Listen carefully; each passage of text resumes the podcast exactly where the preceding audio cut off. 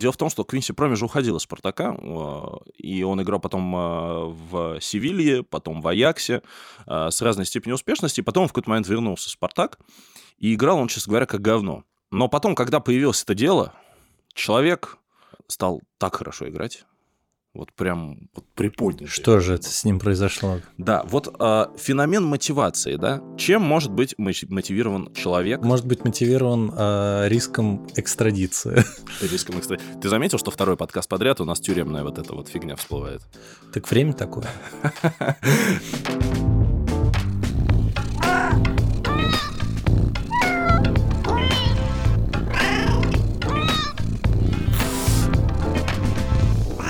Всем привет, кто нас слушает. Всем привет, а, всем привет. Мы очень-очень вам рады, и сегодня мы... Э, к сожалению, без Сони. К сожалению, большому без Сони. Но Соня. Она... Да, мы тебя ждем. Мы тебя ждем, мы знаем, что ты с нами. А, в следующий раз мы надеемся, что мы будем обязательно в нашем традиционном составе. Не болей. Да, а сегодня... Ребята, оставьте комментарий, пожелайте здоровья Сонечке. Да, давайте, э, вы накидайте нам хороших комментариев про Соню. А сегодня у нас будет традиционная, в каком-то смысле, даже ностальгическая духота. Э, Душнарский выпуск. Душнарский Всем выпуск. вам да. любимый. А, тот самый, а, во времена которого родилась как раз-то подпись, а, которая есть у нас на платформах. В описании нашего подкаста Никита и Ваня рассуждают о настоящем, прошлом и пошлом. Или там, по-моему, было не, не рассуждают, а рефлексируют. Но, в общем, неважно. Выберите любое более высокохудожественное слово из статьи какого-нибудь культуролога и хрен с ним. А, вот, собственно, сегодня мы будем говорить о том, чего у нас никогда не будет. Сладкая жизнь. Все так, все так. На самом деле, а, я вам расскажу небольшая предыстория, как э, родилась идея этого выпуска. Ну, только, пожалуйста, не надо говорить, что вот вы дебилы, типа полгода не могли собраться.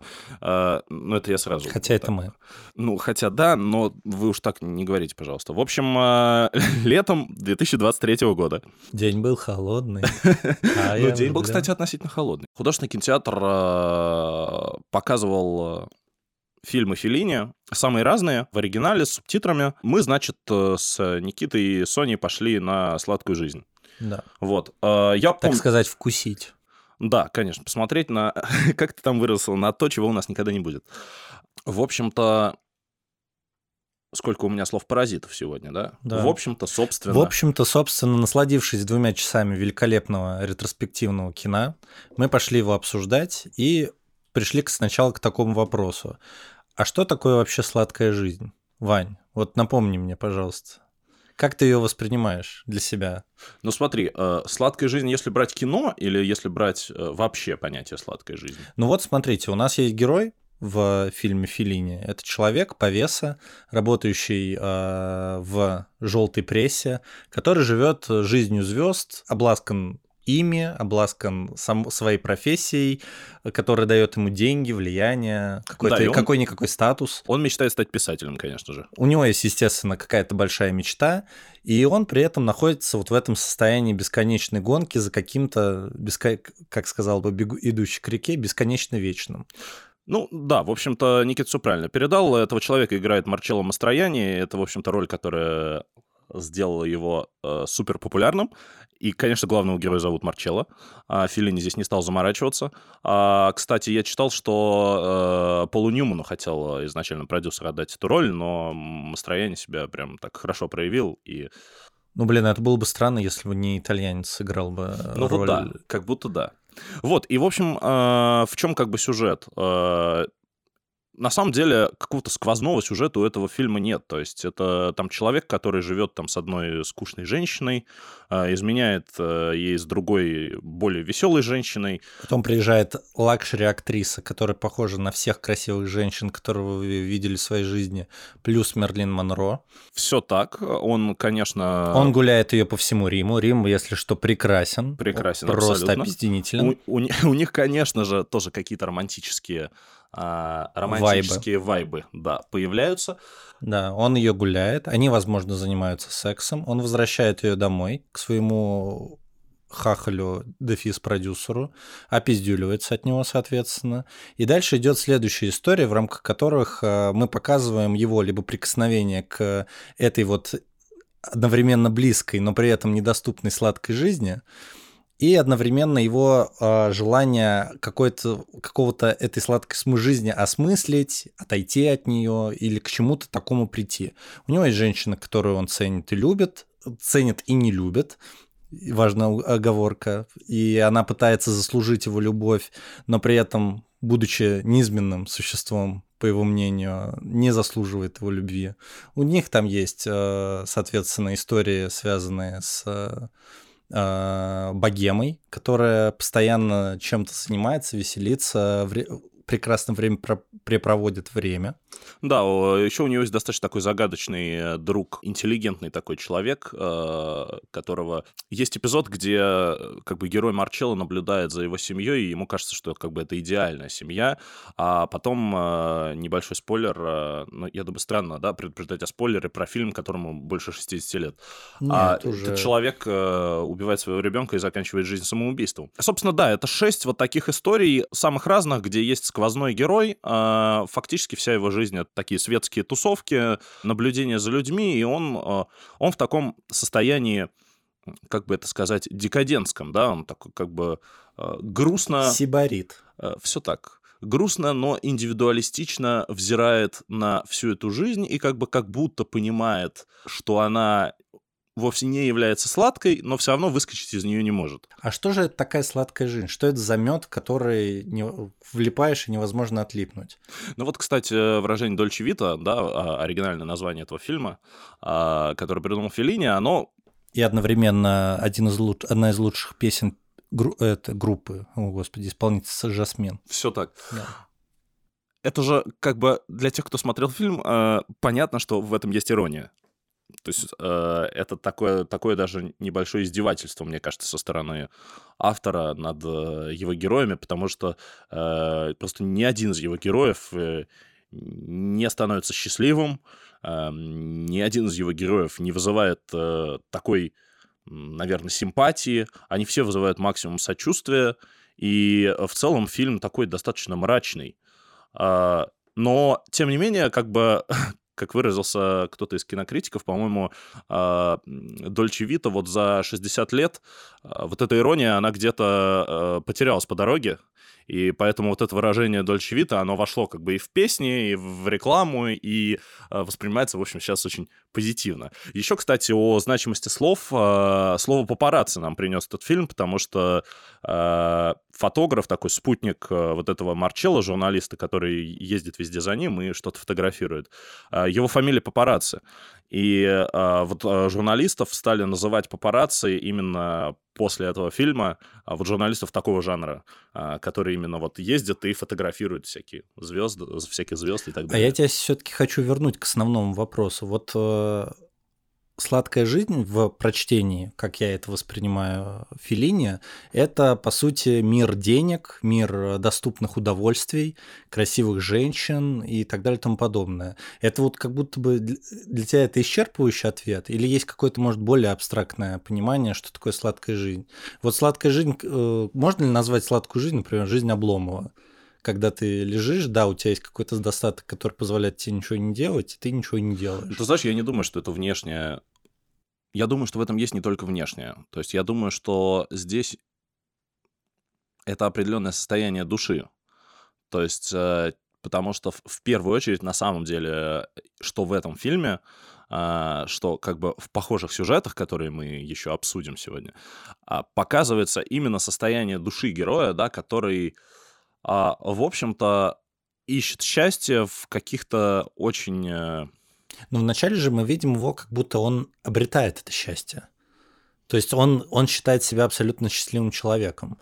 И даже есть вот это, есть стартовая сцена, когда обыкновенные мальчишки, там у него вообще Филини любит смотреть на фильм сквозь, э, скажем так, э, на сюжет, на события глазами ребенка, где обыкновенные мальчишки, которые еще не обласканы ни судьбой, никакой ни сладкой, ни горькой жизнью, они поднимаются и видят э, наверху.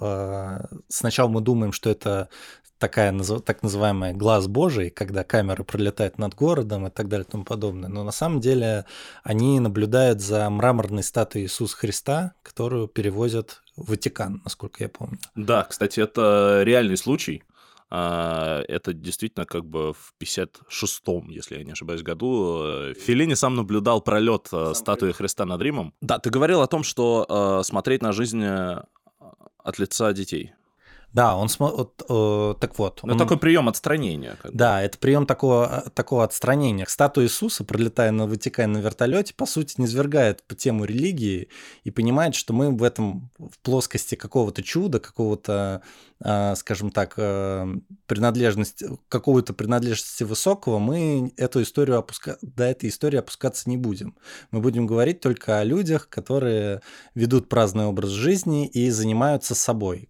Для них, а, для большинства героев этого фильма, вообще в тех кругов, в которых тусуется Марчелло, главный герой э, фильма «Сладкая жизнь», для них вообще не является, нету никаких а, огромных каких-то глобальных ценностей. Они просто живут жизнь, живут ради реализации каких-то собственных благ, реализации своих собственных там эмоций, типа тщеславия, соответственно, гордыни и так далее и тому подобное, ну и просто тупо денег.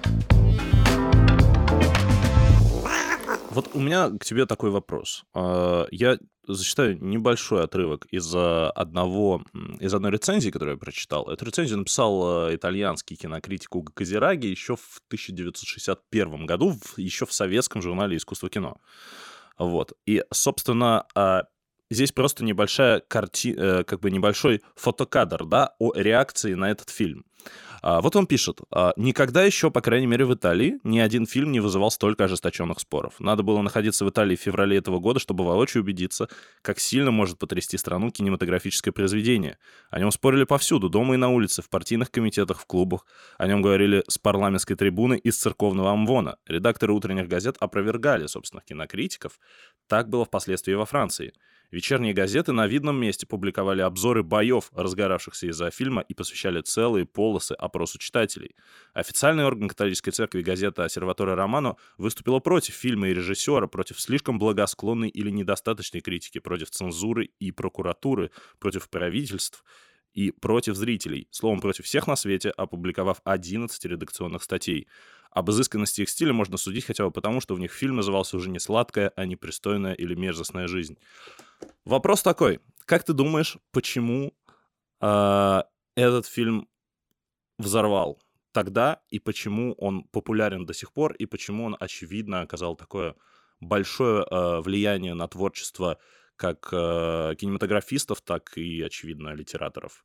Я думаю, что Филини своим фильмом как раз э, сняв такую историю, а как он сам говорил, вот этот вот набор историй, он открыл тот, э, скажем так, э, то окно, которое до этого никто не открывал. Потому что когда мы говорим о каких-то а, шедевров кинематографа до, назовем так, так, филиневской эпохи, это в основном была экранизация либо каких-то исторических произведений, либо история о каких-то глобальных а, ценностях, типа любовь, долг, а, честь, а, я не знаю, и их отсутствие в любом случае. А тут в рамках этой истории мы не говорим о таких категориях, мы говорим просто о жизни обыкновенных людей, которых нет э, никаких высоких целей. То есть это, по сути, своей низвержение э, кинематографа, низвержение драматургии до состояния, а давайте-ка мы посмотрим за этой занавеской, за этими людьми, и поймем, что они там делают. А когда мы открываем эту занавеску, мы не видим истории о том, что люди там, я не знаю, борются за любовь или там, я не знаю, хотят изменить мир. Нет, они просто спят с другими, думают о третьих, э, хотят стать э, людьми, которыми никогда не станут и так далее и тому подобное.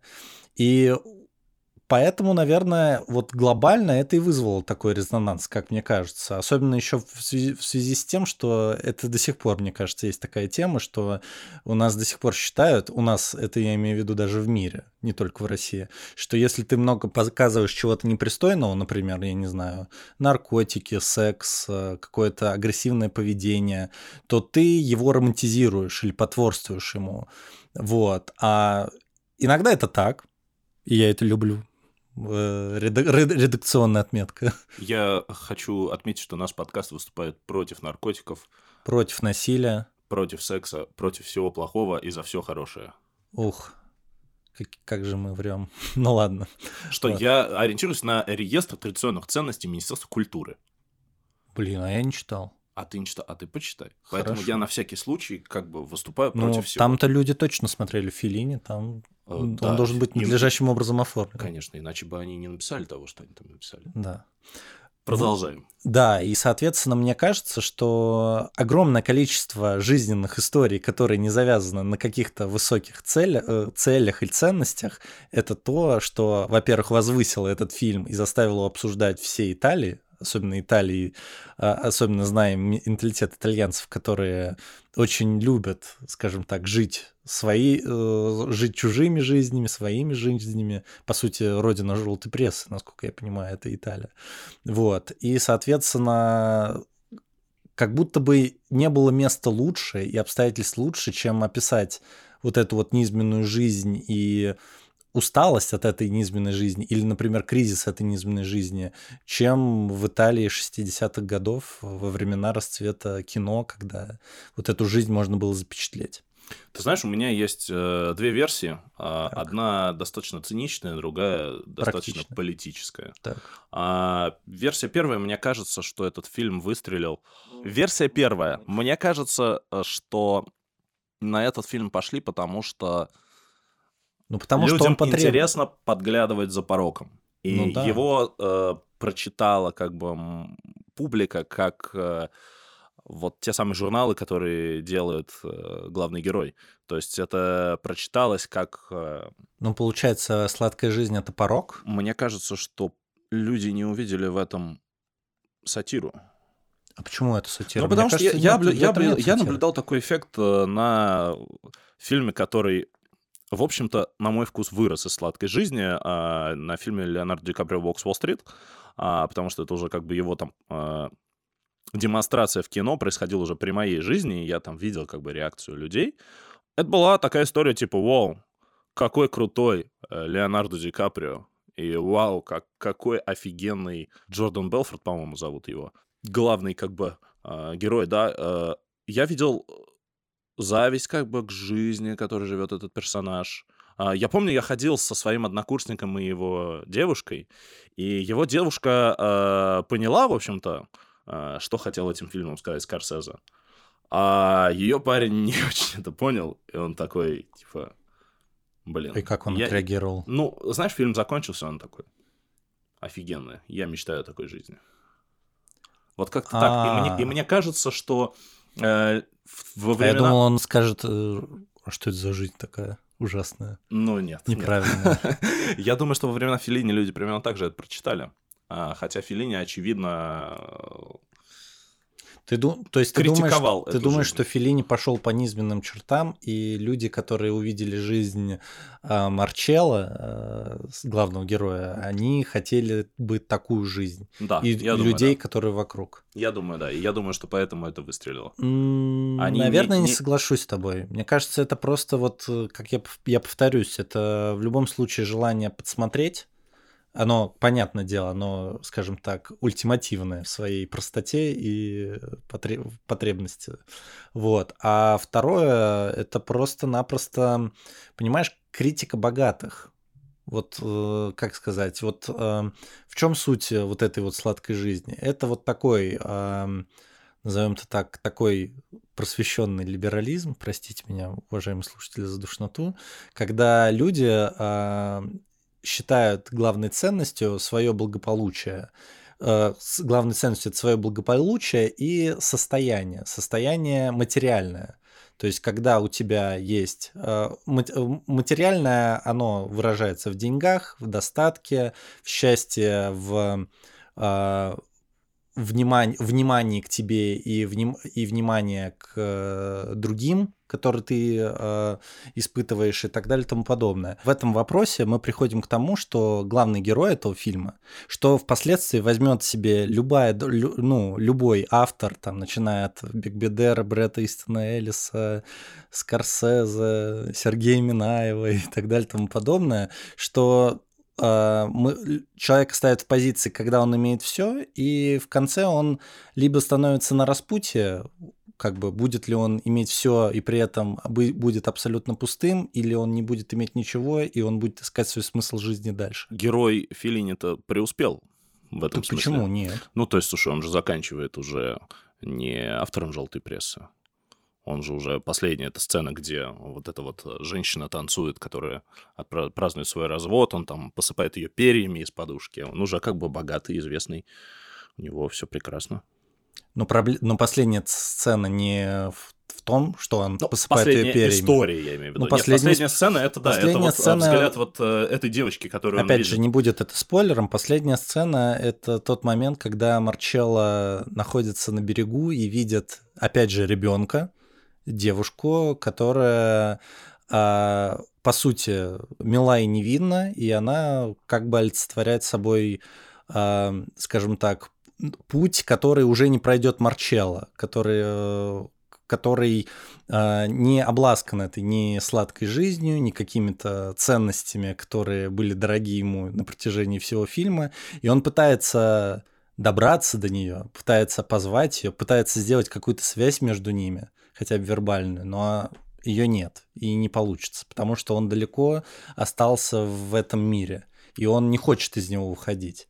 В том, что ты сказал, э, отчасти была моя вторая версия о популярности этого фильма, э, в том, что этот фильм э, он находится в рамках классовой борьбы тех времен, потому что это же итальянский коммунизм в то время вполне себе имел весомые весомое как бы такое влияние а, в обществе. И э, Филини до этого фильма был таким критиком скорее бедности. То есть он снимал э, сюжеты о э, том, как человека, как Италию там разлагает нищета.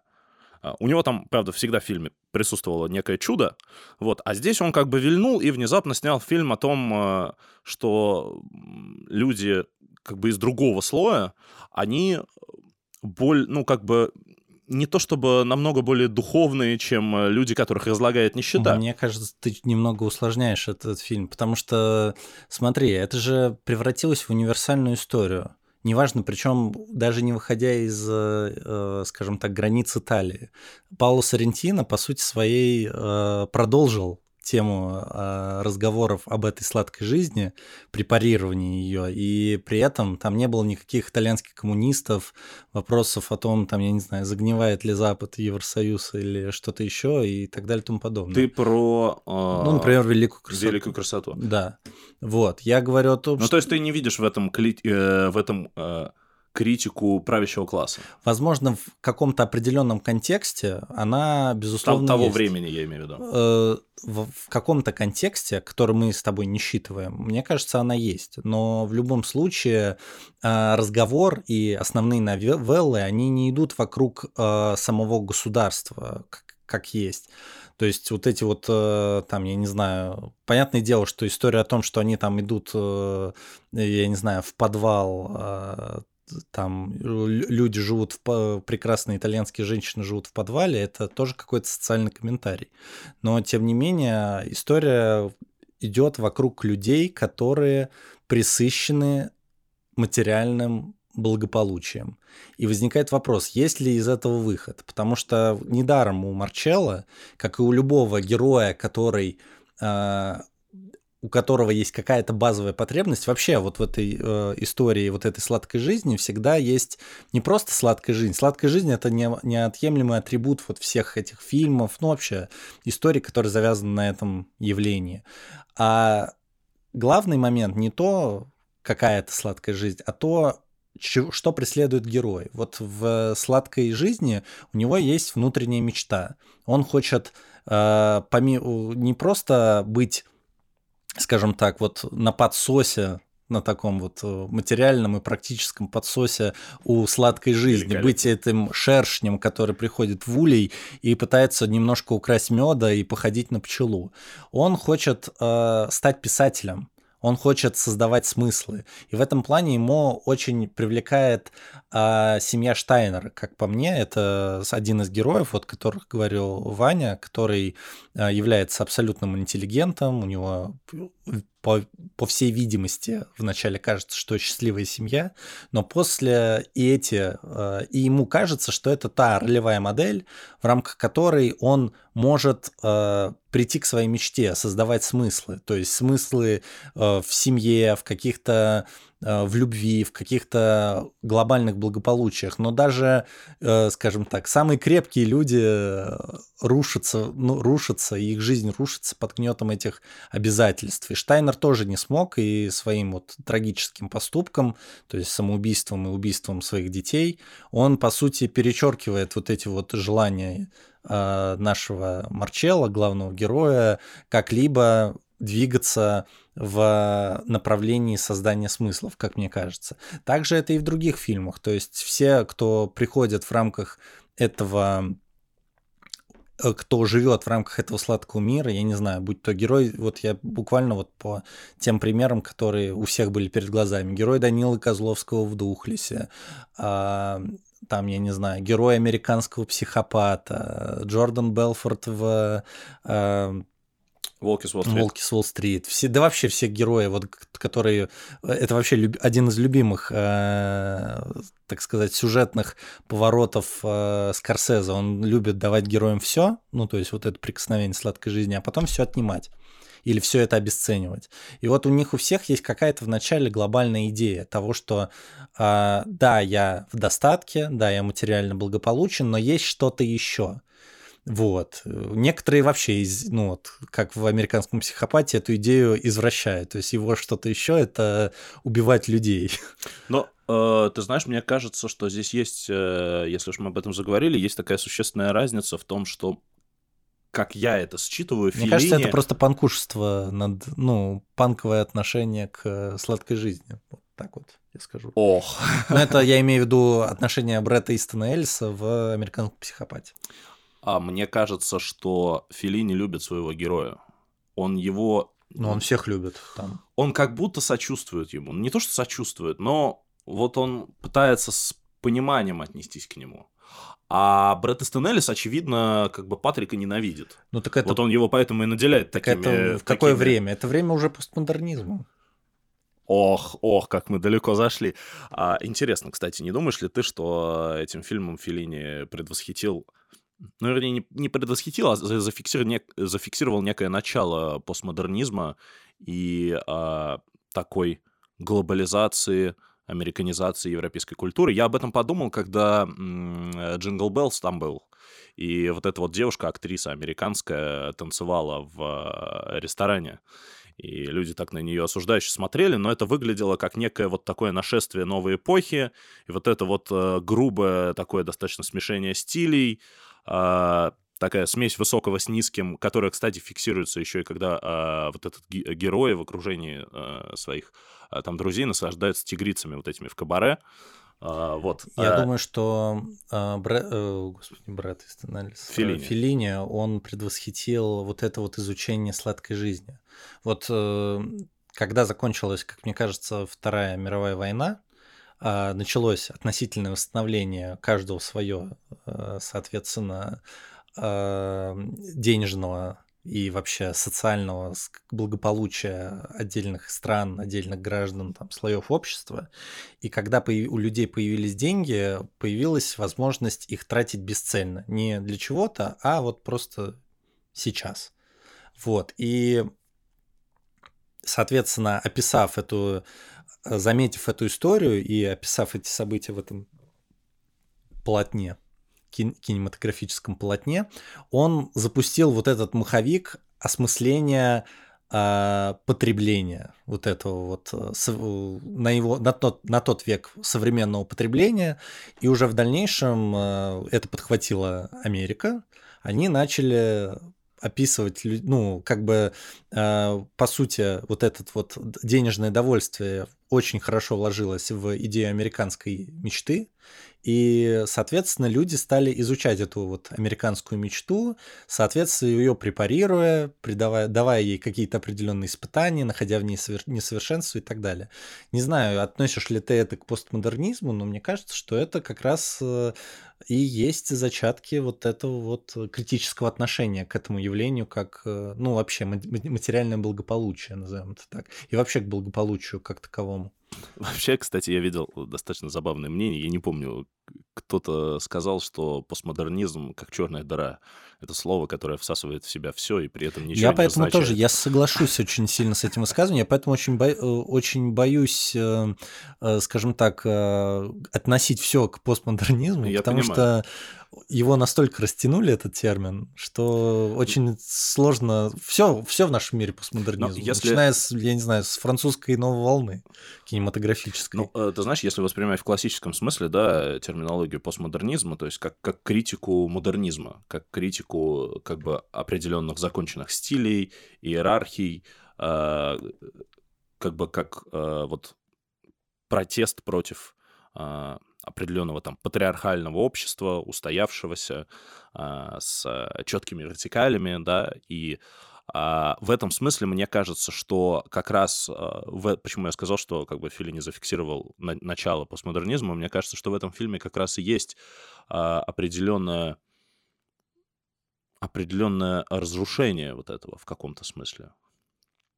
Ну, например, там есть ирония над э, религией, вполне очевидная, где э, Феллини, на мой взгляд, достаточно э, комично показывает сцену, где э, люди собрались, э, потому что дети увидели Богородицу. И, кстати, это, это же реальная история, э, которая всплывала в итальянской прессе, по-моему, году в 58-м э, в некой деревне где тоже сообщал, что дети видели Богородицу.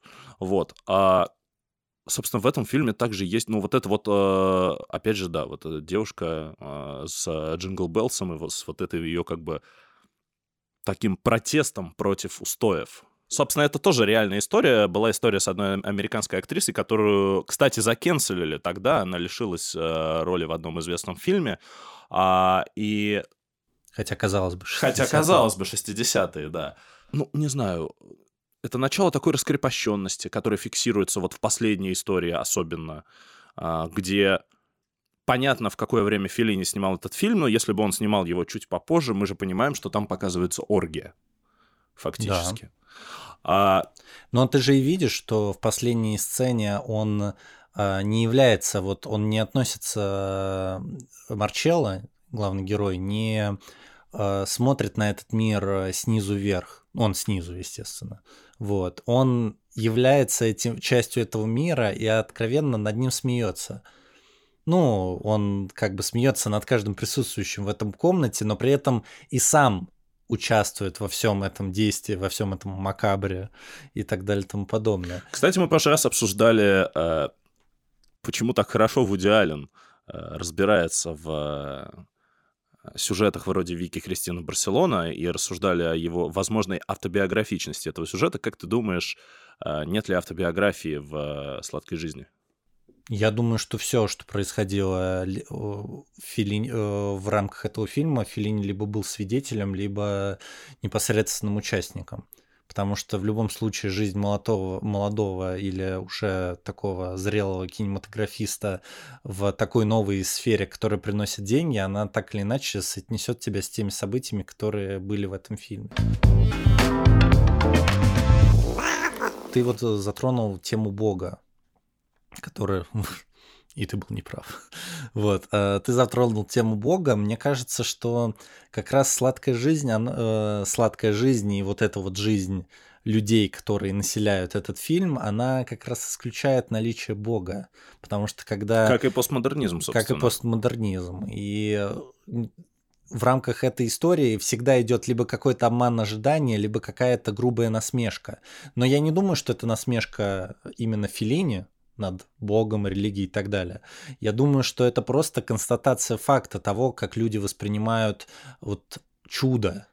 Потому что так или иначе, когда ты когда человек становится мерой, э, сам себе мерой всему, и когда он в первую очередь э, стремится к, опять же, скажу эту пресловутую мысль, достижению своих каких-то материальных благ, вот, он э, так или иначе начинает обесценивать вот эти догматы, которые религиозные и иные догматы, которые окружают его.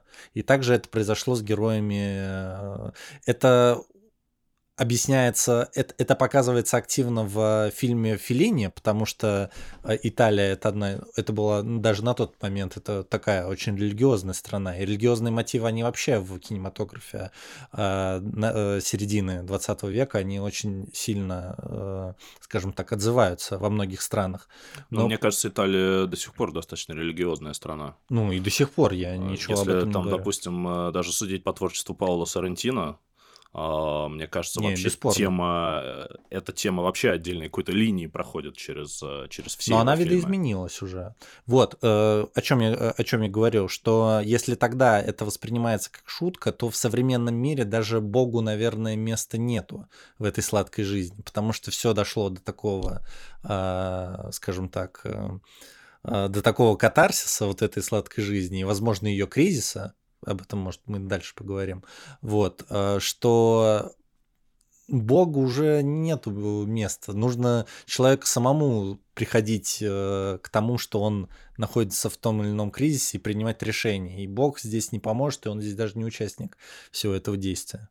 Ты знаешь, а, я немного поспорю с тобой а, в отношении того, что ты сказал, что Феллини родил а, жанр наблюдения за подобными героями, поскольку, а, ну, например, а, был такой человек а, Уильям Текери, который написал «Ярмарку тщеславия», где, по сути, очень похожий сюжет с точки зрения Не, есть и Фиджеральд с а, Великим Есть и Гэтсби. Фиджеральд, конечно, Моя Великий. Гэтсби там, или По эту сторону рая. То есть это все сюжеты про а, такое, про не то, что про богатые тоже плачут, это не про богатство.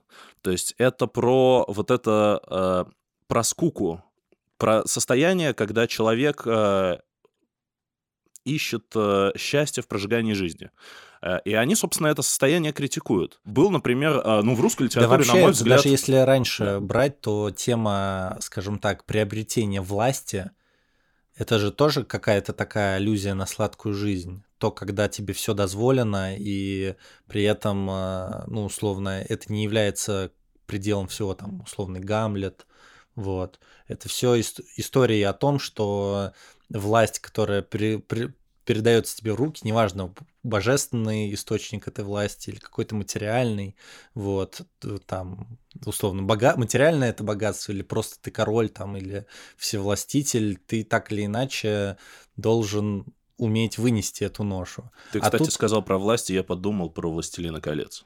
Ну, Это же, «Властелин- по сути, Да, тоже то же а, самое. возможно, немножко не об Да. этом, но в целом в Просто каком-то проб- ракурсе об Просто этом. проблема в том, что не то, что проблема, а констатация факта такова, что э, к этой вот этой вот довольствию материаль к этому благополучию, довольствию, не буду уже говорить материальному, э, стал приобщаться обыкновенный человек. Не нужно уже большой какой-то там, я не знаю, не нужно быть президентом мира или, я не знаю, миллиардером, чтобы купаться в этой сладкой жизни. Условно перевести на э, один там на современный язык, ты можешь записать одну песню, завируситься в ТикТоке и быть таким же участником этой сладкой жизни, как, я не знаю, э, как все герои э, сладкой жизни Филини, назовем это так. Ну, Все обмельчало. ну, кстати, между прочим, э, ты приводил примеры Духлеса и американского психопата, ведь показывается жизнь даже не олигарха и даже не долларового миллиардера, а просто менеджера среднего звена. Да, А, Это, э, да, в этом что есть. А, Но для меня, знаешь, э, я к чему вел? Что в разные времена, абсолютно в разные эпохи появлялись такие сюжеты. Самое, как мне кажется, одновременно очевидное, а с другой стороны странное, что эти сюжеты максимально реальны.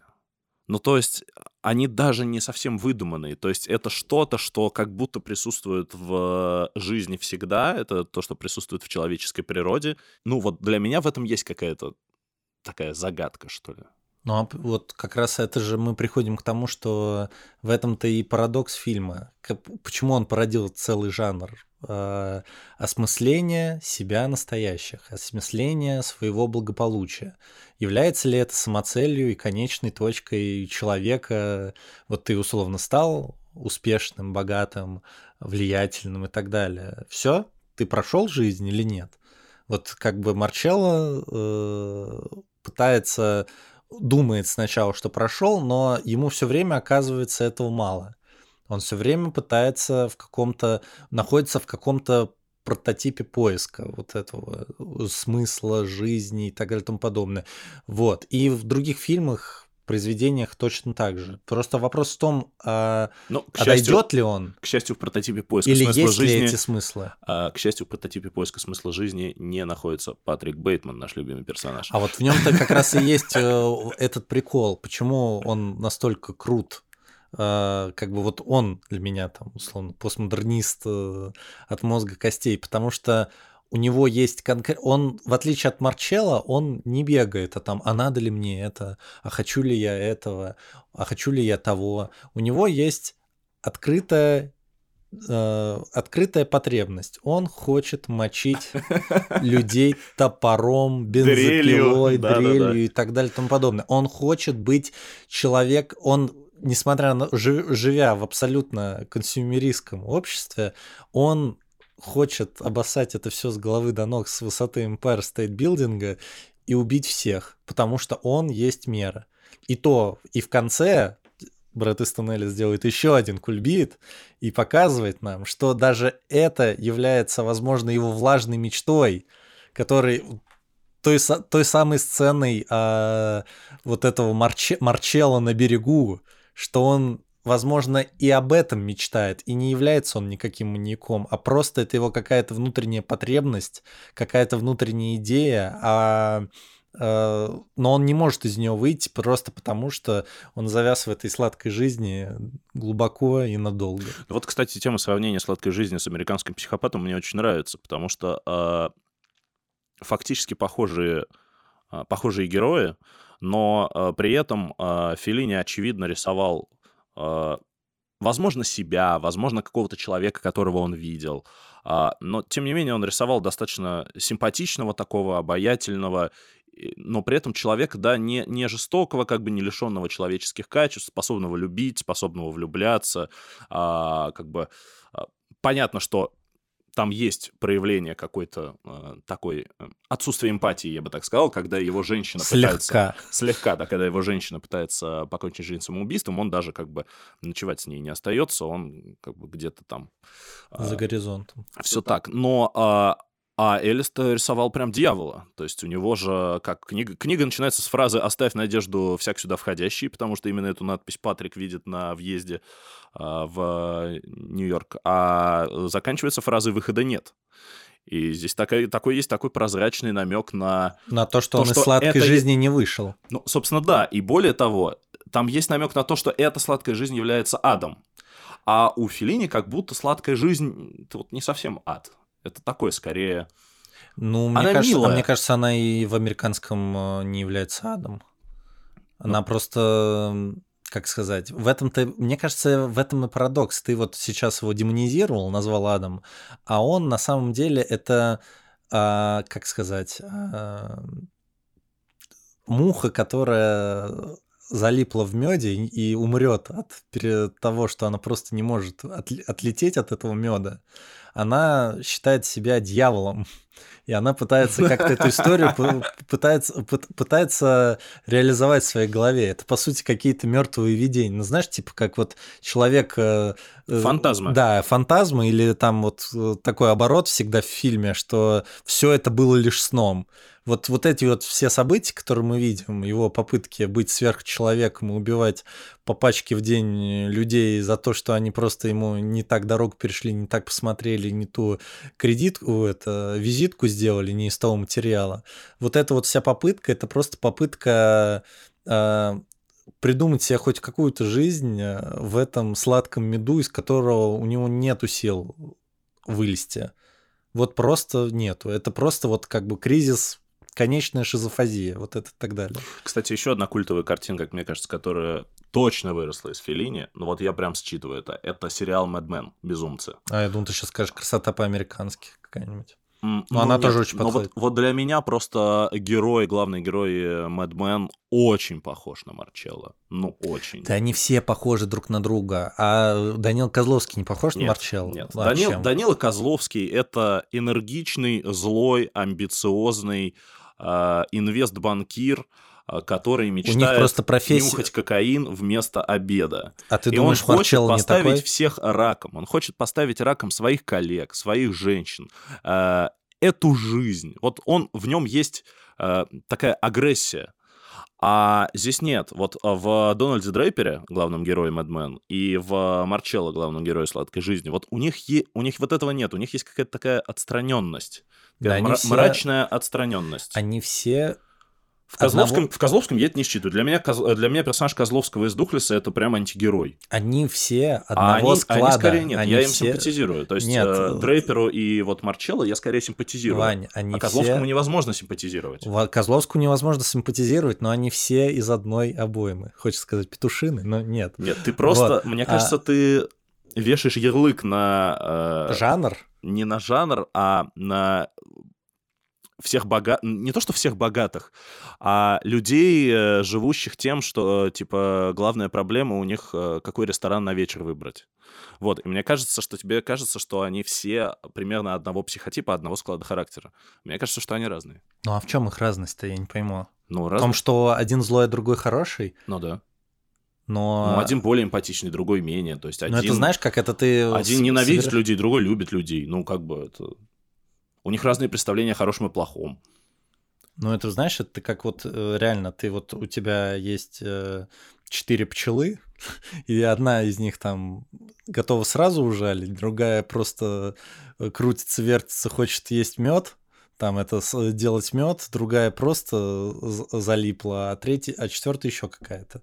Мне кажется, они просто все оди- один и тот же формат героя. Человек, Слушай, ну который ты- устал, который устал от глобальной, который думает и ищет что, что-то, что-то, что-то еще, помимо того, что он имеет. А помимо того, что он имеет, это вот эта та сладкая жизнь. Слушай, мы ты э, ставишь знак равенства между условным э, Патриком, который расчленяет коллегу за то, что у него э, Мы пижа-визитка. этого не знаем. А, Мы этого не знаем, но тем не менее он искренне этого желает, да, как минимум. И э, Марчелло, который самое страшное, что сделал в фильме, это разорвал подушку. Но он первый герой, он романтичный герой. В, А ты считаешь, что он как бы успел деградировать дальше?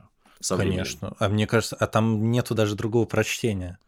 Как он мог, а как он мог, э, Как он Э, мог стать лучше? как он мог, не- ну не, он мог Подожди, стать лучше. Он А мог стать лучше. У него появились технологии, у него появился интернет. iPhone.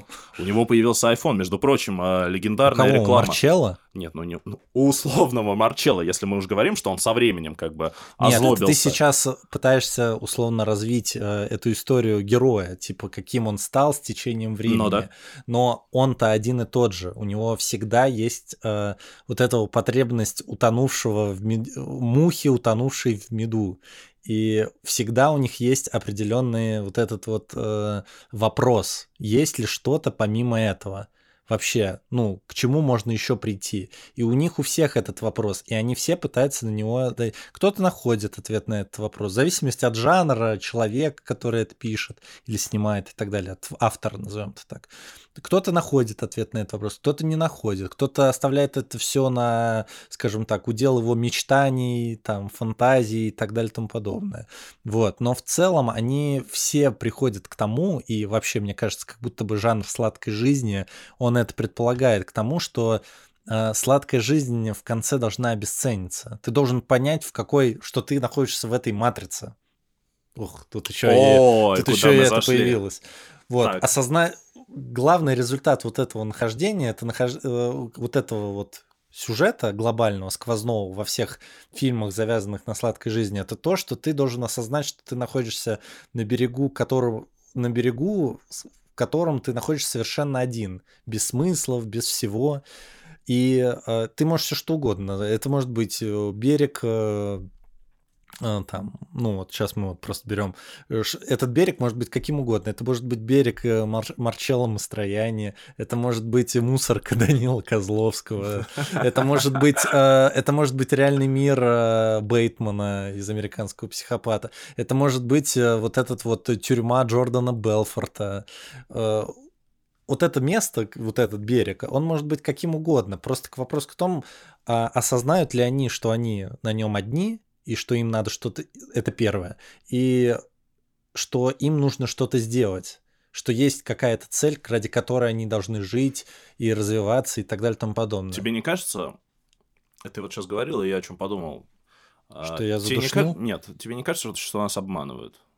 Что, что, сладко... как, что когда авторы а, последовательно рисуют вот тот сюжет, о котором ты говоришь, да, что как бы, ну, хорошо не заканчивают, да, такие герои что в этом есть какая-то Нет, вот почему? попытка протянуть руку утопающему, сказать, богатые тоже плачут, а, значит, что в этом нет счастья, что, значит, 50 э, шлюх — это сифилис, что вот, вот э, последствия вот жизни на этом уровне — это такое же несчастье, как в вашей однушке в я Химках. Сейчас, я сейчас скажу... А, мне кажется, в этом есть определенный как будто кинематографический и художественный Клише. наеб или клише.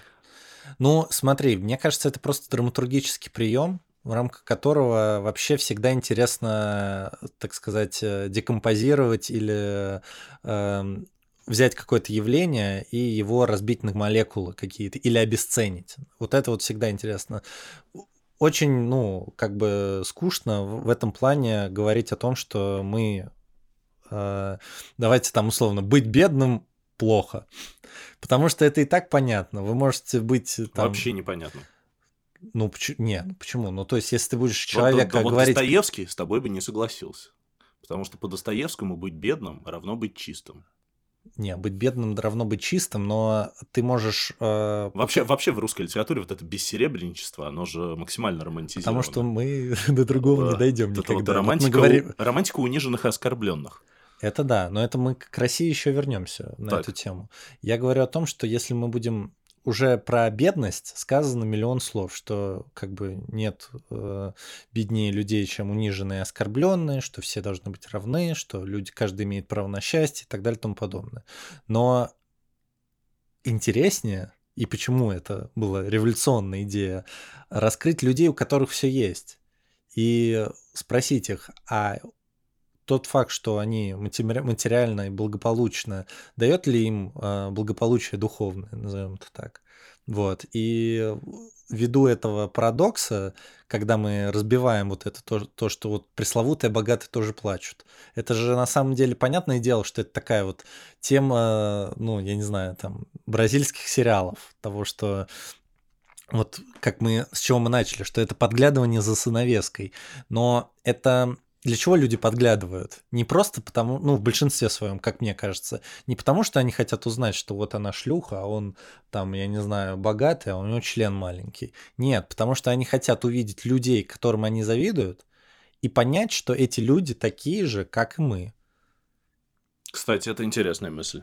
Вот, и вот это вот желание понять, что люди ну, условно говоря, что вот Штайнер, вот, например, вот мы опять же вернемся к фильму, который убил себя и своих детей. Ведь по сути своей это человек абсолютного, вначале он представляет человек абсолютного душевного и даже материального благополучия. Он прошел эту жизнь, как сейчас говорят. Все, просто выбил платину, 10 из 10, AAA, все, все у него хорошо. И как будто бы из-за этого, как будто бы, а, Марчелло тоже делает какие-то, наверное, неправильные выборы. То есть он, а, мы сразу видим, что женщина, которая хочет быть с ним, он ее не любит. Но при этом он считает, что, глядя на Штайнера, он считает, что я должен быть с этой женщиной, потому что мы с ней образуем любовь, которая потом будет каким-то конструктивом, ради которого нужно будет жить. А оказалось, и вот эту мысль рубит просто на корню, не знаю кто, Филини или Штайнер, как хотите, думайте, э, потому что он убил не просто себя, не просто закончил свою жизнь, он закончил жизнь своего рода, не вообще не повинных детей убил, просто-напросто из-за того, что он просто понял, что это все, вот то благополучие, ради которого он жил, хуйня. Ну, она просто обесценена для него. И поэтому это специально, как мне кажется, эта история была введена э, автором для того, чтобы герой, э, думая, что он идет, вот он идет, скажем так, по учебничку, по правильному, как вот как, как взрослые люди говорят. И оказалось, что и это неправда. И вот он находится вот в этом там функциональном кризисе э, поиска вот этого собственного себя и не понимает, что делать дальше.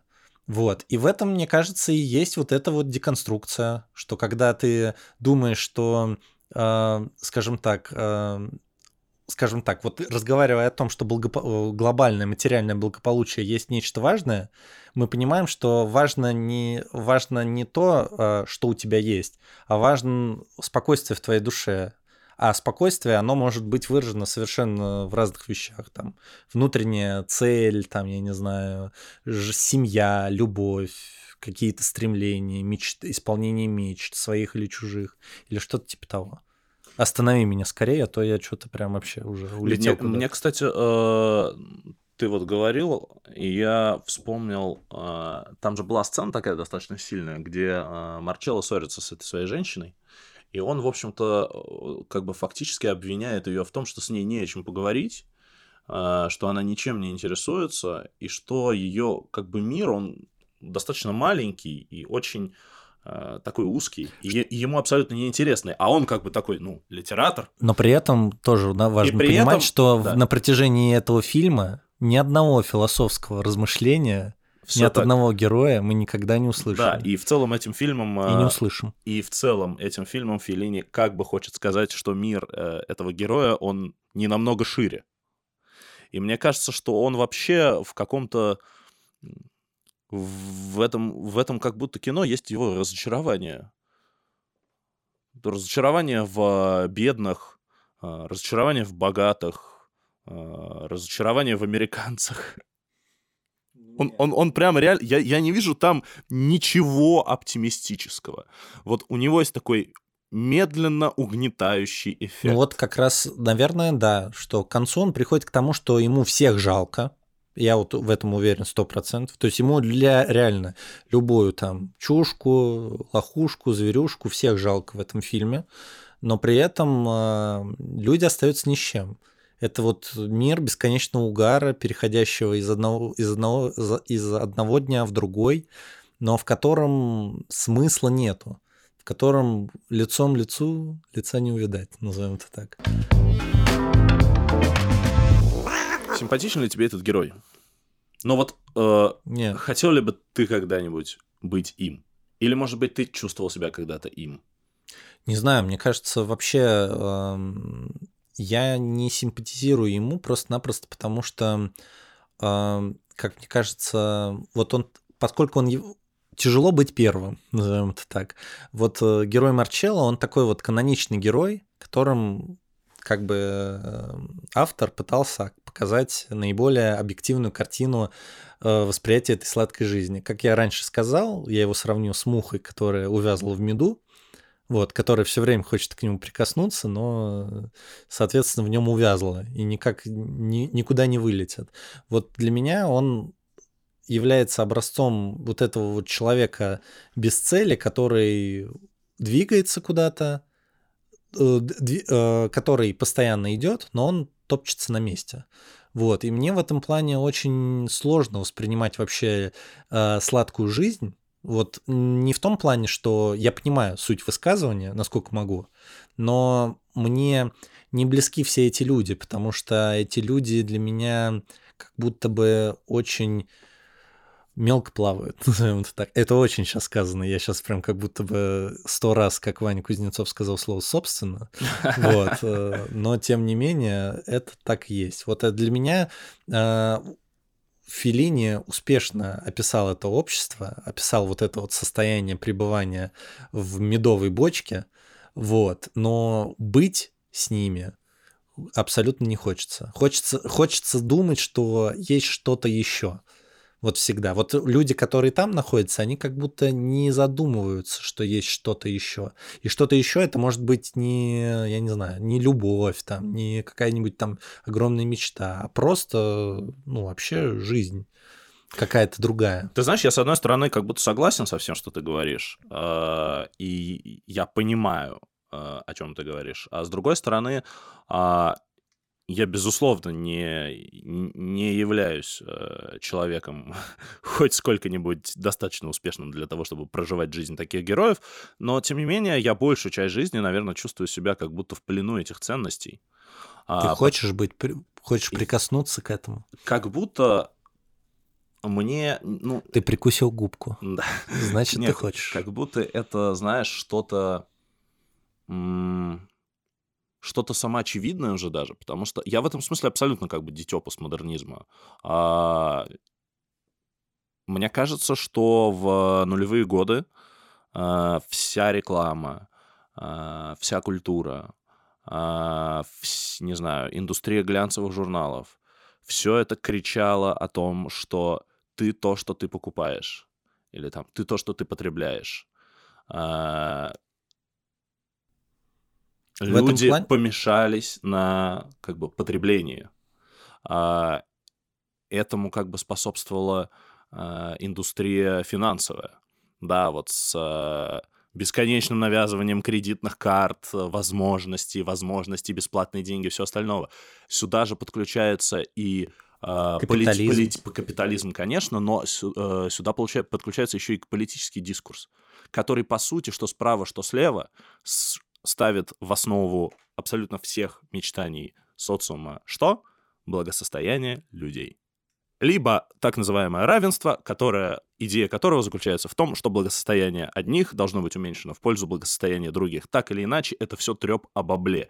И, а, соответственно, в... В этом плане интересно, что и к тому в же России американск... вообще история вот этой вот отношения к сладкой жизни, она совершенно по-другому развивалась. Но ты продолжишь. Да, вот э, к тому же я что здесь еще вижу? Я вижу здесь еще, э, ну, ну, ну, такие вот, э, например, этику фильмов вроде «Дьявол, «Дьявол носит Прада».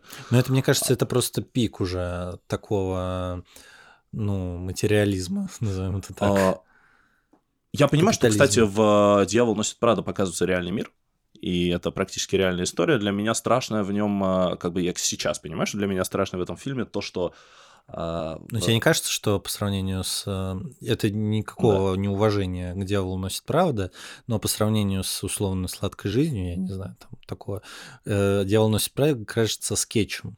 Просто вот... Ну, э, безусловно, да, да, конечно, да. это скетч. Но это просто к вопросу о том, что это просто одна вот базовая такая, как сказать, вот они, герои настолько стали каноничные, в рамках вот этой э, связи, что они уже сейчас, люди, которые живут в рамках вот этой вот системы координат, они уже выглядят каноном и уже как что-то обыденное, приевшееся. Так или иначе, когда я учился в 11 классе, я э, сидел на сайте ЦУМа, и думал... Э, Какие наши разные жизни а вот, были. А, а вот костюм от Дольче Габбана за 200 штук, это насколько много?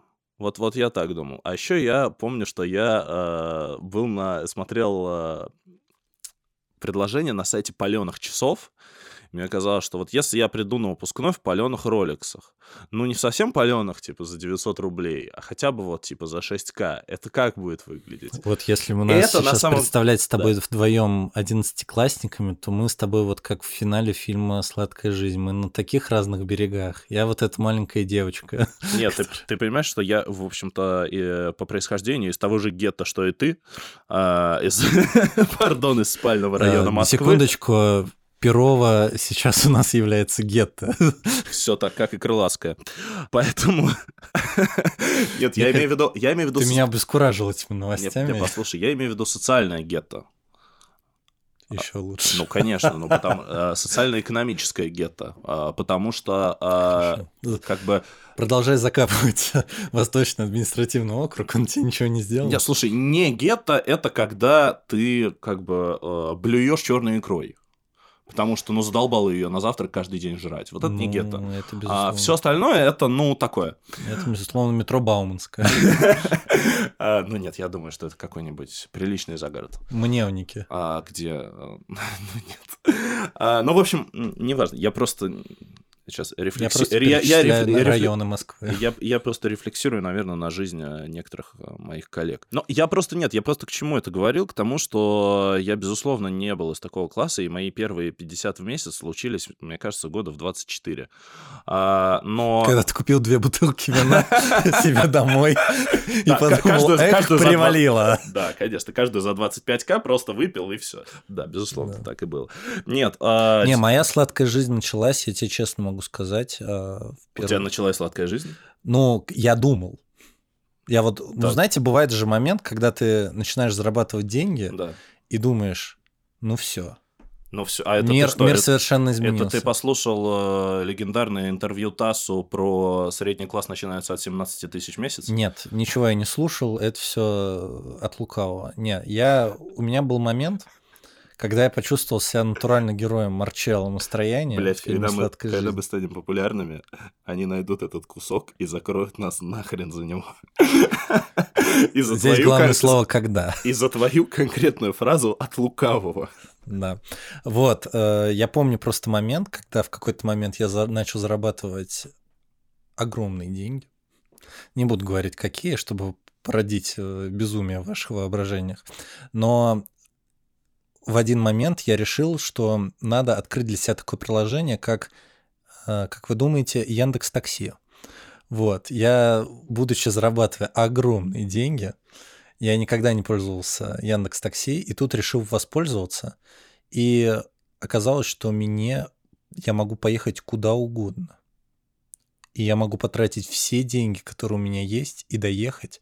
Я даже измерял, то есть я пока ехал, на самом деле, ну, канонично я ехал к себе домой, я так обезумел от своей сладкой жизни, от своих денег, что я думал, а доеду ли я до Волгограда на Яндекс Такси за эти деньги? Доеду ли я до Минска за эти деньги?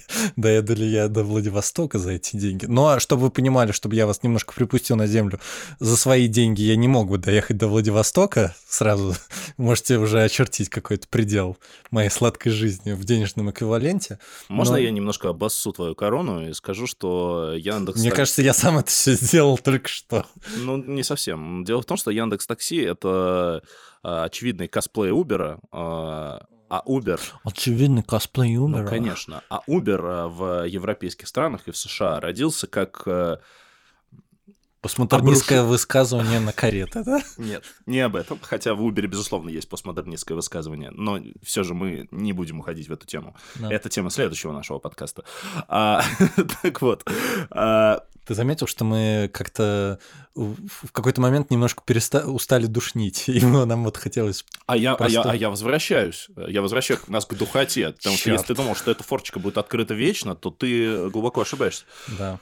Uber э, это инструмент демпингования цен на такси Ёб по всему мать. миру. Так. Таксисты по всему миру начали устраивать забастовки за то, что Uber обрушил им цены. Иными Так. словами, они сказали, что Uber это такси для бомжей.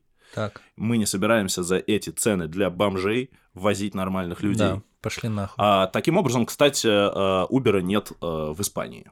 Вот, испанцы просто выгнали нахрен. Какая всё. Катя, как, и- как и сладкой жизни Филини. А, в- Безусловно. А в России пошли немного по другому пути, а, потому что основным конкурентом Uber был, конечно, Яндекс Такси, который точно так же демпинговал цены и был в этом же ценовом сегменте, и потом в том же ценовом сегменте появился Ситимобил, потом э, Яндекс Такси сожрал своего отца, так сказать, Uber, а, и теперь, допустим, На ты- ваших глазах мы вам, помимо всего прочего, рассказали историю такси, дви- такси-движения в России. Все так. Э, Собственно, если у тебя, собственно, если у тебя есть э, приложение Uber на телефоне, то ты сейчас можешь им воспользоваться, и к тебе приедет Яндекс Такси. Так. Я к Что чему, ты- я к чему да, к хочу чему? сказать? Э, Как э, подтверждение э, своего богатства и огромных денег ты воспользовался э, Благами. а, ну, ты воспользовался примером, заключающимся в том, что ты можешь пользоваться а, услугами такси, которые на самом деле как бы изначально было такси для всех, и в том числе для бедных. Так если мы, опять же, переведем эту тему на тему сладкой жизни. То ты хочешь сказать, что ты пользуешься комфортом, да? Да. Сейчас да. А вот это вот э, постмодернистская псевдоиерархия, которая предлагает Иногда тебе комфорт плюс. э, выбор из тождественного. Иногда, если праздник, то бизнес. Это иллюзия выбора. Потому что куда бы ты ни нажал, к тебе приедет сраная Шкода Октавия. Не говори так про школу. А, Хорошо. Вообще-то все, все лучше, чем китайский автопром. А я Меня, вообще... конечно, сейчас не меня сейчас закроют, наверное, заканцелят в Минпромторге, но, Так, но... но Я, между прочим, китайский автопром, я недавно читал, это уже 70% российского рынка. А я сейчас боюсь, а то вдруг мы станем событий- известными и будем пр- и будем рекламировать китайские тачки. А я, между прочим, этого и добиваюсь. Ну тогда ты должен мне сейчас противостоять и сказать, что китайский автопром это светоч автомобильных технологий. Ну, я, и они ни в коем не знаю. случае не копипиздят дизайны других автомобилей. Конечно, нет, москвич вообще не похож. Что такое сладкая жизнь в России? Не, подожди, а, я не договорил. А, Я, э, предыдущая моя мысль, которую ты перебил своим Яндекс Такси, а, заключалась. э, Изначально мне мы, кажется, мы так. э, мы ушли куда-то не, ку- мы, не мы туда. пытаемся обосрать Яндекс Такси, чтобы Яндекс Такси пришел спонсором в наш подкаст. Да. А, Не, я Я хотел... был в плену э, ценностей сладкой жизни. фраза. Нет, серьезно, я реально, я до сих пор чувствую их давление. Даже когда я выбираю сраный комфорт плюс, как и ты. А, надеюсь, что ко мне не приедет Шкода Октавия. В этом... опять лучшая Нет, а, ты понимаешь, в этом есть э, то, что Жан Бодрияр называл знаковой стоимостью. То есть, когда стоимость не обоснована себестоимостью, не, не обоснована как бы некими рыночными механизмами, а обоснована исключительно знаком. То есть, э, э, когда ты пользуешься ради того, чтобы показать э, свою принадлежность к определенному социальному слою, к определенному там, культурному сообществу. Э, ну, то есть, условно... Вот я тебе и говорю сквозь призму себя, что ос- основ- история моего взаимоотношения с такси заключалась не в том, что я могу доехать, не могу доехать до Владивостока, а в том, что я мог се- э, себе позволить. себе позволить а, то и потратить на, на деньги на то, чего раньше я никогда не делал и считал для себя вот прикосновением к чему-то бесконечно вечному и великому. Вот. А сейчас это стало абсолютной реальностью. То есть сейчас даже, вот условно говоря, ну, условно, э, в советские времена наши люди в булочную на такси не ездят, а в наши ездят. Просто по причине того, что сейчас это возможно. Потому что сейчас это является, ну, это уже даже не сладкая жизнь, условно говоря, потратить деньги, чтобы сходить за хлебом. Это просто констатация факта, что это просто удобно. Вот видишь, а, как у нас получается иронично. а, Герой Марчелло Мастрояни достиг э, как бы пика своей сладкой жизни, когда наблюдал э, стриптиз женщины, празднующей развод. А Брэд Эстон Эллис, э, ой, Брэд Эстон Эллис, какой Брэд Эстон Эллис? Герой Брэд Эстон Эллиса, Патрик Бейтман, когда а, доставал из э, своего ящика отрезанную женскую вагину, э, перевязанную бантиком, М, а ты, а ты достиг пик своей сладкой жизни, когда твой заказ выполнял Вагиз Или на как Шкоде Октавии. Не, нужно было что-то сексуальное тоже сказать. А- а что, что сексуально ты хотел? Ну, я не знаю, ну ладно, я это был в стриптиз-клубе «Метелица» на метро Курская. Поясни. Ну, это просто вот я сейчас вот такой вспомнил факты своей жизни, когда я пришел, а, ну, соответственно, все увидел, ни рубля не потратил и ушел. Блять, как мне нравится, что этот человек всегда заходит с позиции «Мы из абсолютно разных миров». Не, мы, мы просто... Я вообще не понимаю мир, в котором ты живешь. И в итоге, по факту, это заканчивается тем, что он был в стриптиз-клубе «Метелица», да еще и на халяву. Ну, на халяву это просто меня туда провели. И... Не, я просто к вопросу о том, что мы -то... почему мы сравнивали? Потому что я в 11 классе не мечтал о покупке футболок за 200 тысяч. а, твоей Потому что основной- моей, моей, моей самоцелью было... Да ничего не было, вот самое главное, вот кризис этого. Моя была сладкая жизнь в том, что я ничего не хотел. Я был выращен в условиях, когда мне говорили, что нужно кем-то стать, а кем стать я вот не, хот... не знал. Ты говорил, что сладкая жизнь в России какая-то не такая сладкая жизнь, как в других странах или как в общепринятых художественных э, метафорах. Но мне кажется, Поясни. да, мне кажется, что если вот сравнивать этот сюжет все равно пришел к нам слишком поздно. Вот сейчас у нас есть э, такие образчики культуры, как Духлес, э, Сладкая жизнь, сериалы новинки и так далее и тому подобное, беспринципные. Но если вот так вот вспомнить, э, нулевые нас не одарили таким огромным количеством фильмов, завязанных на богатстве и осмыслении этого богатства. Ну, там, Равно как там и... было не до осмысления, все стояли в очереди в клуб «Рай». Да, ну, я и говорю еще раньше, когда даже а, рая не было. Раньше. Ну, прям вот нулевые, нулевые. Вот. Ну и, соответственно, в советском периоде его тоже не было, в кинопериоде. Вот. А, ну, с чем это связано, мне кажется, всем очевидно. Мы никогда не были богатыми ни на каком периоде своей истории, а в тот момент, когда у людей было некое благополучие, оно а, оно было сформировано... Я думаю, что какой-нибудь граф Орлов с тобой не согласился бы. Ну, граф Орлов не согласился бы, но никто Или не пытался... Купчара. Ну, я могу, может Шубе. быть, могу быть ошибаться, но мне кажется, у нас нету вот скажем так, до Серебряного века произведения, которое бы описывало гедонистический образ жизни нашей знати, дворянства. А, я, кстати, видел произведение, наверное, уже после Серебряного века, но, тем не менее, все равно российское произведение, которое описывало вот это состояние души. Мне кажется, это герой нашего времени. Мне кажется, Печорин — это вот такой же, как бы, Марчелло в каком-то смысле. Ну, да, но вот он как будто бы, знаешь, эм, как сказать, он, он герой, вот у него есть, помнишь, мы говорили, что есть вот этот вот мед, и есть муха, которая хочет чего-то.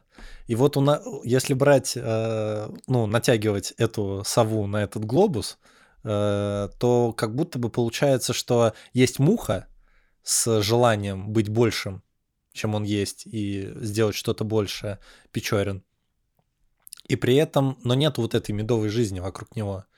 Он даже процитирую Меладзе, он повсюду иностранец, и повсюду, как, и повсюду бы вроде бы свой. Мир вокруг него не является медовым. Вот поэтому я и говорю о чем. Мне кажется, если вот брать вот так вот, но я сейчас тоже натягиваю сову на глобус, мне кажется, есть два произведения в периода до Серебряного века – а, которые так или иначе завязаны на вот этом вот э, осмыслении сладкой жизни. Это в какой-то степени «Горе от ума» Грибоедова и, наверное, э, Обломов.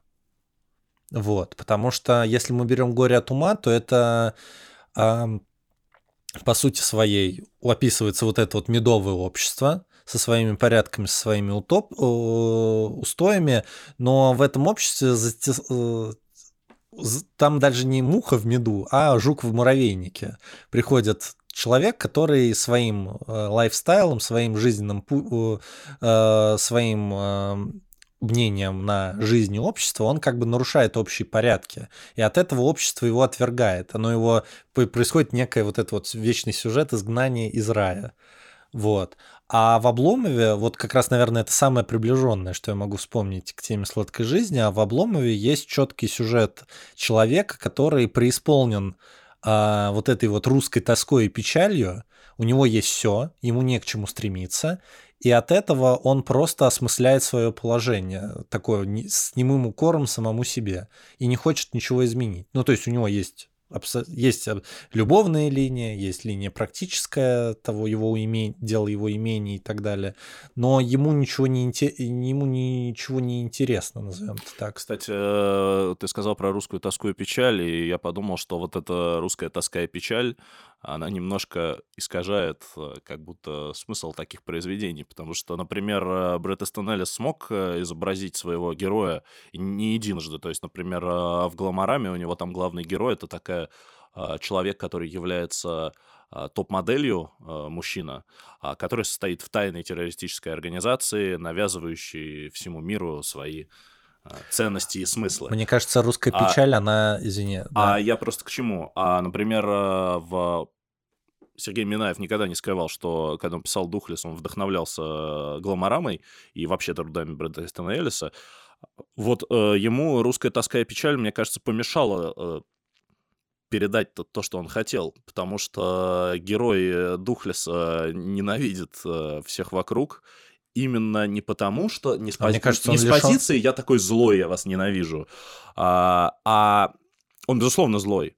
Но он их ненавидит, потому что они, как он считает, бездуховные. А мне кажется, вот в этом-то и есть. Она... Вот это вот... Русская печаль, она исключает сладкую жизнь. Потому что я вижу героя Данила Козловского и Духлеса как такого Чацкого, Ну, конечно. жука в муравейнике, который вот, вот, помнишь, там в сцене, там вот этот каноничный Сергеем Белоголовцевым говорит, что в тот момент, когда я книжки учил, ты водку жрал. Там, условно Конечно, говоря. конечно. Эта история не о том, что Он сноб, э, в том числе Да не то, что сноб. дух- духовного не, своего не то, что развития. сноб, он, считает просто себя- считает себя лучше других. Ну, конечно, конечно. Вот и все. И просто. А это лучше других, это вот это вот э, аспект этой русской тоски. То есть он стремится к какому-то идеалу, который сам не со... которому сам же не Ну, соответствует. конечно, конечно. который он, он же все время говорит, бабки, бабки, сука, всем нужны бабки, бабки, сука, бабки, но сам же их хочет. Там же есть э, потрясающая сцена, где он э, запрыгивает на стол, когда его увольняют, и говорит, э, я вас ненавижу не за то, что вы клерки, а за то, что мечтаете быть клерками. А говорит человек, э, сделавший свое состояние на том, что стал клерком. Ну это же прям... А! Вот в этом-то, мне кажется, и прикол, что почему сладкая жизнь, она в какой-то степени, как мне кажется, она выглядит немножко инородно в русской культуре. Потому что, ну, как я сказал, есть обыкновенная причина, что мы были всегда бедны, и у нас просто нету института состоятельности, из которого возникнет осмысление сладкой жизни. Мы просто не были до какого-то момента постоянно богатыми, ну, то есть как бы, ну, материально обеспеченными. Это началось условно с десятых годов э, 21 века, назовем это так. Вот. А еще это такая низменная тема, ну, как бы мы, э, причина. А возвышенная причина, как по мне, это то, что тема русской тоски и русской печали, и вообще русского вот этого желания сакрального, чего-то сакрального, неважно чего, она отрицает само понимание того, вот этого материального достатка. Потому что ни один герой, которого мы можем вспомнить, такого каноничного, с которым можем ассоциировать вот этот русский поиск, русскую тоску, он никогда не выберет эм, сладкую жизнь э, вот эту Филини. Он, я больше поверю то, что если вот бы, ну условно говоря, бы, если бы Филини снял бы, если бы Филини был русский и снял бы фильм бы в России, то я бы поверю просто в то, что, скорее всего, он фильм начнется с того, что он уйдет а, из этой сладкой жизни, чтобы найти смысл, не найдет его, И покончит Или- жизнь и либо, самоубийством. и либо покончит жизнь самоубийством, либо уйдет, вернется обратно в сладкую жизнь. Вот условно говоря, вот так вот. Что он таким образом как бы себя накажет. Вот. А касательно касательно вообще вот истории... А чем ты это объясняешь? Тем, что у, Потому что у мы русские, русских с нами Бог. вот это вот э, типа гипертрофированное ощущение носителей так называемых истинных ценностей или, или что? Я думаю, что мы просто... История того, что мы не... обесп- э, Как сказать... Наши жизненные потребности, причем это я говорю про каждого россиянина, неважно какой-то национальности, гендерной принадлежности и так далее, они в чаще всего не, сопряж- не сопряжены с материальным достатком. Это вот эта вот капиталистическая штука материальных благ, материального удовольствия, она появилась совсем недавно. Она появилась, э, она и осмысляться она начала недавно. Вот ты заметь, ну то есть мы, когда вспоминаем какие-то вот эти вот вещи, которые я говорю, а беспринципные, служанки, сладкая жизнь, сладкая жизнь, сериал, э, Духлес, это все истории э, моментов, э, это десятые годы. А что такое десятые годы? Это истории того, когда у людей, которых ничего не было в 90-х, появились дети, которые начали зарабатывать, назовем это так, или которые родились в голодные 90-е и начали зарабатывать. И вот это вот появилось, э, вот эти вот деньги и удовольствие. И мы это пытаемся, вот то, что людям потребовалось там условно, там, я не знаю, вот то, на что Марч, э, Феллини потребовалось 20 лет после окончания Второй мировой войны, чтобы прийти к этой мысли и задокументировать ее в формате фильма, мы пытаемся наверстать это семимильными шагами за какие-то 5-10 лет, назовем это так. И мне кажется, из-за этого это получается, ну я честно скажу свою точку зрения, это получается гораздо поверхностнее. Это получается как будто копирка на копирку. Ты Вот. знаешь, э, ты когда говорил, что э, ну, фактически ты сказал, что мы идем вот по этому же пути, а, я вспомнил а, такую штуку. Был такой немецкий философ, а, я не знаю, кстати, может быть, возможно, он жив, так что, может, и не был. Его фамилия Хабермас. Это чувак из франкфуртской школы, и он такой, э, ну, скажем, достаточно левых взглядов. И когда-то он изобрел термин, который э, звучит как гражданский приватизм. Он исследовал поведение избирателей в разных европейских странах и в Штатах. А, и обвинил фактически, как он это называл, пролетариат и рабочий класс в том, что они как бы стали средним классом в рамках как бы капиталистической линейки и отказались от своей праведной как бы борьбы. То есть отказались от неких высоких идей, от своих там демократических прав, от э, того, чтобы высказываться, не знаю, собираться там на площадях, бороться с угнетающим там капиталистическим режимом, бороться за справедливость, за профсоюзы и за все вот это вот все, а, за там, а, за льготы. А, и он обвинил их в том, что они э, продали это все ради двухсекционного холодильника.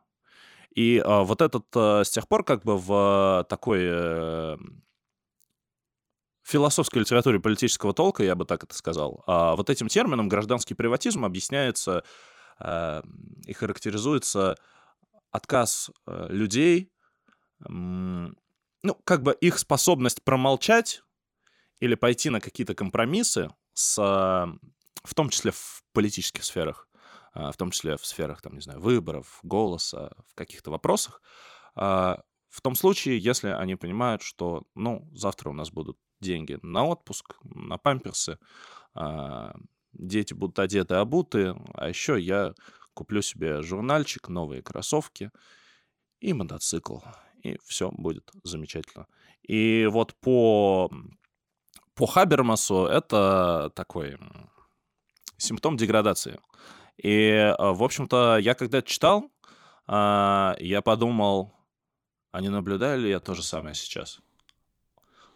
А, как будто в России, в Москве. В России, в Москве, в целом в российском обществе. У нас это, скажем, аналитики наших дней объясняют это обычно другими явлениями, там, запуганностью, там, конъюнктурностью, вот этим всем. А ведь фактически-то это э, во многом продажа э, каких-то смыслов иных, кроме смысла э, двухсекционного холодильника. Не знаю. И я кажется, подумал, ты... а для меня может быть что-то важно в жизни, кроме э, вот таких материальных мотиваторов, да, э, вот этих символов благополучия. Я не смог прийти к этому ответу. Я думаю, что это вот такой...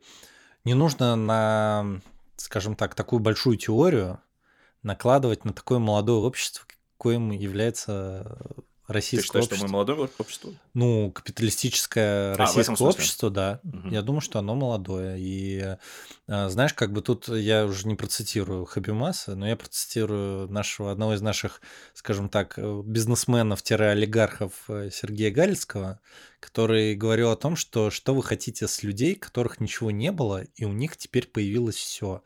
Для того, чтобы преобразовывать деньги в какие-то смыслы, назовем это так, вот, и преобразовывать свою жизнь во что-то более конструктивное, чем просто проживание и прожигание денег, вот, нужно потребоваться в, не то что время, нужно потребовать ос- осознания того, что жить богато – это не самоцель. Вот. И мне кажется, мы просто к этому еще не пришли. Ну, господи, 20 лет для появление каких-то глобальных денег. Ну, ты знаешь, как будто... Бизнес Яндекс Такси, я не знаю, элитного эскорта и, и, азбуки, вкуса. и азбуки вкуса. Ну, что это вообще такое? Об этом рано что-то такое там говорить. Ты знаешь, как будто сериал «Наследники» нам объясняет, что и спустя 200 лет можно к этому не прийти. Ну, как будто да, вот. Да вообще, как будто мне кажется, что в российском обществе она поэтому и не является такой определяющей, это идея вот этого вот осмысления этого богатства. Потому что, э, ну, я вот, например, смотрю на прошлое. Вот, опять же, в советские времена в рамках кинематографа и литературы не было темы богатства так такового. Ну, потому что его просто-напросто блочила цензура. Вот. Но была тема сладкой жизни как наступление скрепного благополучия. Ну, условно говоря, там, я не знаю, для кого-то было наступление всеобщего коммунизма, э, например, я не знаю, ну, вот этого. Понятно, э, как это называется, коммунистическая нравственность э, да, да, да, против да, да. капиталистического разврата. Да, да, да, да, да. Вот люди. А по сути и те, и те хотели пожрать. Да, холодильник двухкамерный. Вот, то есть люди хотели, ну, как бы там условно вот кино эпохи застоя, о чем оно? Оно же не просто о том, что мы там смеемся над пороками общества, у нас теперь пленка цветная и так далее и тому подобное. Люди, когда закончилась Вторая мировая война, на, наши люди, кто, не, все люди и люди, которые занимались искусством, они надеялись и возлагали на это время очень большие надежды, что действительно мы дойдем до какого-то всеобщего счастья, до равенства, до какой-то открытости, открытости, глобализма, неважно, в рамках коммунизма или нет и так далее и тому подобное. Но мы ничего не достигли. То есть мы, как, э, условно говоря, там э, жили в рамках э, состояния того, что нам надо, я не знаю, там приобрести бы, приобрести бы нам югославский холодильник. Вот, так и они остались. И в этом начало разочарование вот этой вот. И мне кажется, вот в нашей парадигме это была вот такая некоторая, некоторая э, сладкая жизнь, которой мы никогда не достигли. То есть была какая-то мечта, опять же, вот в чем русская тоска. Мы как-то однажды обсуждали, что такое русская тоска. И, как мне кажется, ее описал человек, э, который прожил в России всю жизнь, но при этом э, он является человеком совершенно другой культуры.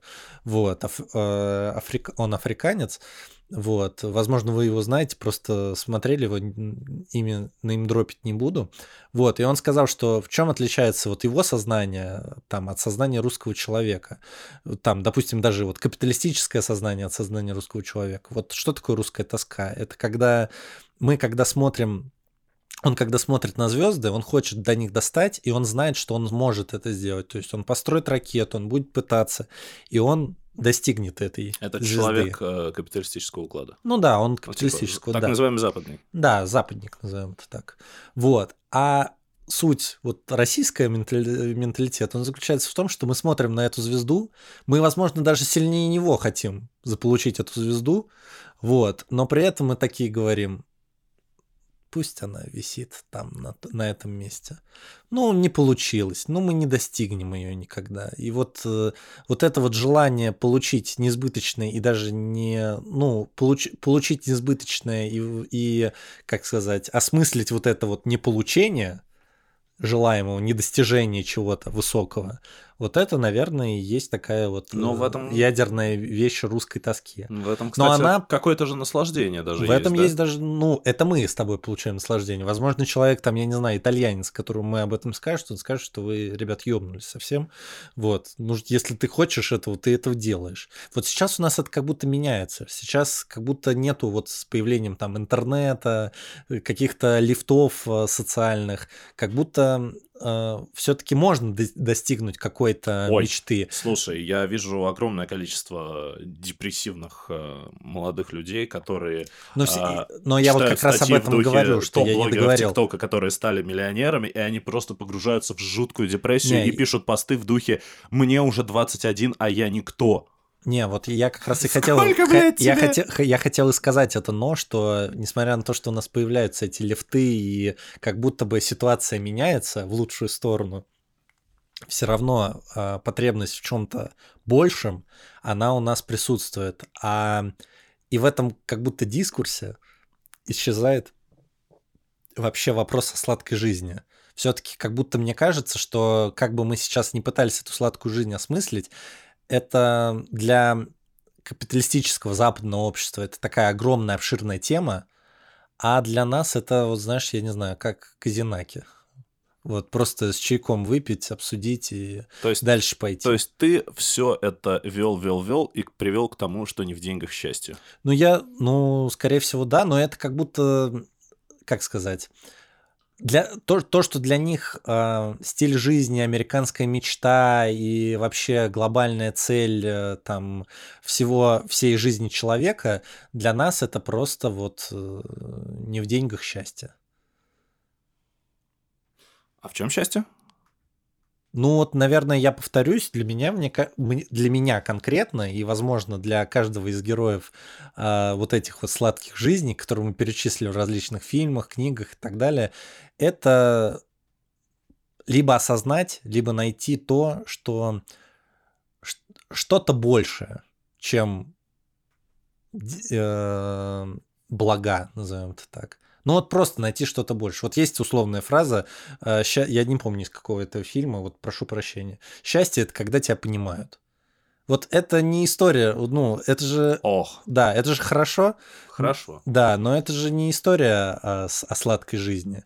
Это история о том, что о, о, о том, чтобы найти что-то большее. И вот как раз э, герой Марчелло, вот попробуй и, закольцевать и, эту историю. Его так и не поняли. Да, его так не то, что его так и не поняли, а он, когда осознал, что он хочет найти что-то большее, он пытается дойти до этого, видит этот берег, где это большее может быть, но он до него никогда не дойдет.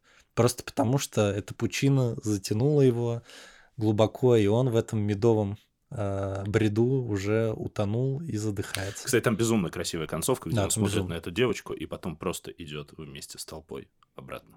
Да, вот, поэтому для меня как бы суть сладкой жизни э, в том, чтобы найти что-то большее, чем она, чем эта сладкая жизнь. И когда ты это найдешь, будет все пиздато.